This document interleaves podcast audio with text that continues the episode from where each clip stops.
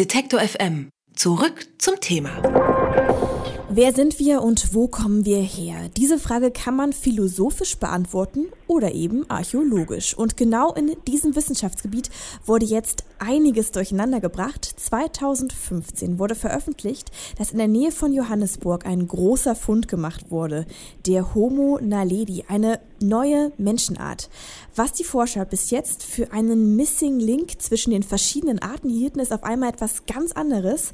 Ja, und ich unterhalte mich jetzt mit Peter Schmidt. Er ist Dozent für Paläoanthropologie an der Universität Zürich und Forschungskollege des Teams, das den Fund gemacht hat. Und er kann mir erzählen, warum die Ergebnisse von ihm und seinen Kollegen ja die bisherigen wissenschaftlichen Annahmen komplett über den Haufen schmeißen. Guten Tag, Herr Schmidt. Ja, guten Tag. Sie sind ja jetzt vor Ort in Johannesburg. Stehen Sie denn gerade auch vor dem Skelett? Ich stehe nicht vor dem Skelett, ich sitze hier gerade am Telefon. Aber ich, ich arbeite gerade an der Rekonstruktion des Schädels, aber ich bin gerade mit dem Material beschäftigt. Der Homo naledi wurde schon vor ein paar Jahren in der Nähe von Johannesburg gefunden. Wieso kommt es erst jetzt zu diesem Durchbruch, dass das Skelett jünger als gedacht ist? Ja, wir haben ja erstens in in der Naledi-Kammer 1500 Fragmente von Homininen gefunden und haben die vorgestellt. Das Problem war aber, dass mit dem Datieren noch gewartet werden musste, weil natürlich die ganzen Verhältnisse zwischen Knochen und Sedimenten geklärt werden mussten. Und das hat jetzt eine Zeit lang gedauert. Wir haben fünf unabhängige Methoden angewendet und es sind mehrere Institute daran beteiligt gewesen in Amerika, in Europa und in Australien und Afrika.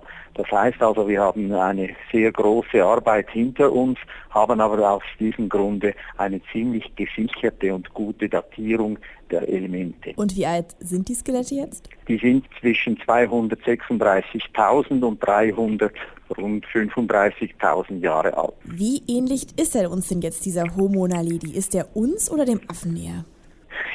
Ja, äh, also es ist ein Problem. Wir haben ein Mosaik vor uns mit sehr vielen rein menschlichen Merkmalen, aber auf der anderen Seite haben wir Merkmale, die sind sehr ursprünglich, nicht affenähnlich, aber sie gleichen sehr frühen Formen wie Australopithecus zum Beispiel. Der Homo naledi hat zur gleichen Zeit dort gelebt wie der Homo sapiens. Was sind denn ja die ersten Unterschiede, die Sie konkret ausmachen können zwischen uns und ihm? Ja, die Unterschiede sind zuerst einmal sehr auffällig ist das Gehirn.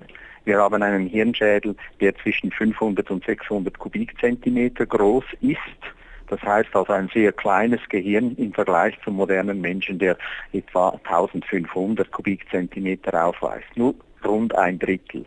Dann haben wir ein Becken, das etwas anders aussieht, in dem die Beckenschaufeln nach der Seite gerichtet sind und nicht nach vorne gedreht sind. Der Brustkorb ist auch sehr, wenn wir so sagen wollen, affenähnlich, in dem der obere Bereich nicht ausgeweitet ist. Das ist ja der Bereich, der bei modernen Menschen sehr wichtig ist, weil er zum Beispiel bei starken Anstrengungen sehr stark betätigt wird, während wir bei diesen Formen das nicht haben. important.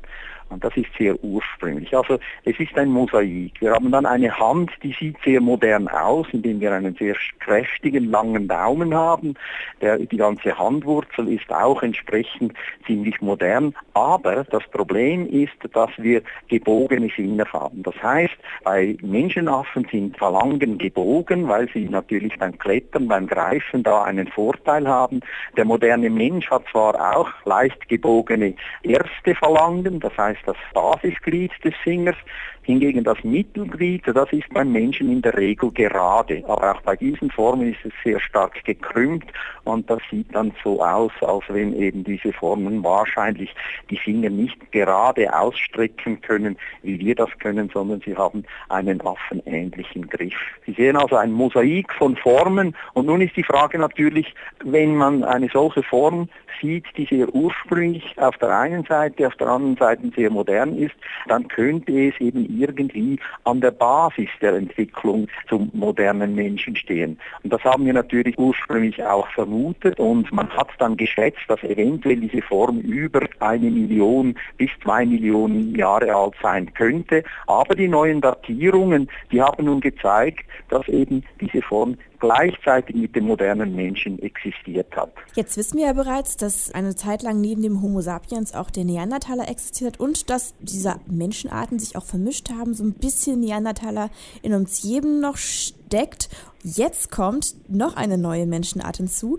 Sind wir auch aus der vielleicht ein Mischmasch? Ja, da, solange wir natürlich keine genetischen Untersuchungen machen können, das heißt, wir haben schon gemacht, aber leider hat es bis jetzt noch keine Resultate gegeben, aber wir sind nun durch diese Datierung natürlich sehr zuversichtlich, dass wir in der Zukunft doch Ergebnisse erhalten.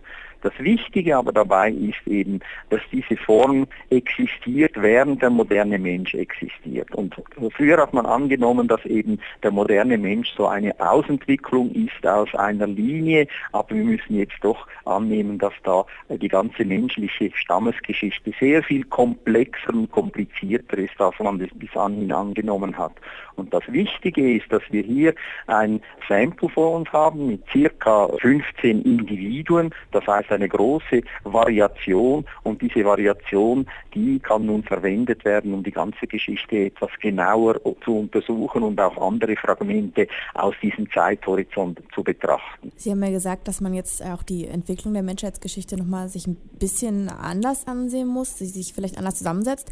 Wird jetzt dieser Fund und auch Ihre bisherigen Erkenntnisse dann Konsequenzen haben, wie zum Beispiel, dass bereits getätigte Funde in der Vergangenheit jetzt nochmal ganz neu aufgearbeitet werden müssen? Ja, sicher. Und das ist natürlich das große Problem, denn ich meine, rein überlegungsmäßig gesehen muss man sagen, dass die wenigen Fundpunkte, die wir haben, die eine Geschichte von vier Millionen Jahre belegen sollte, dass diese Fundpunkte nicht auf einer einzigen Linie liegen. Und das Problem stellt sich natürlich, dass man bis anhin ein Schema gehabt hat, das womöglich eben nicht richtig ist. Und immer wieder findet man kleine Fragmente und versucht dann diese Fragmente in dieses Schema hineinzupressen, obwohl eben dieses Schema wahrscheinlich doch nochmal zu überdenken ist. Und das hat natürlich dieser Fund, den wir hier gefunden haben, oder diese Fundstelle, die zeigt das ganz deutlich, dass wir nochmals über die Bücher gehen können sagt Peter Schmid. Über eine große Nachricht in der Archäologenwelt, nämlich eine entschiedene Altersänderung des Homo naledi, habe ich mit Peter Schmid von der Universität Zürich gesprochen.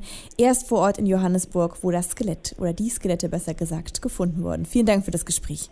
Danke. Detektor FM wird zu einem wichtigen Teil auch von unseren Hörern ermöglicht. Sie können noch mehr unabhängigen Journalismus wie gerade gehört unterstützen, indem Sie auf Detektor FM slash Danke die passende Möglichkeit auswählen. Vielen Dank.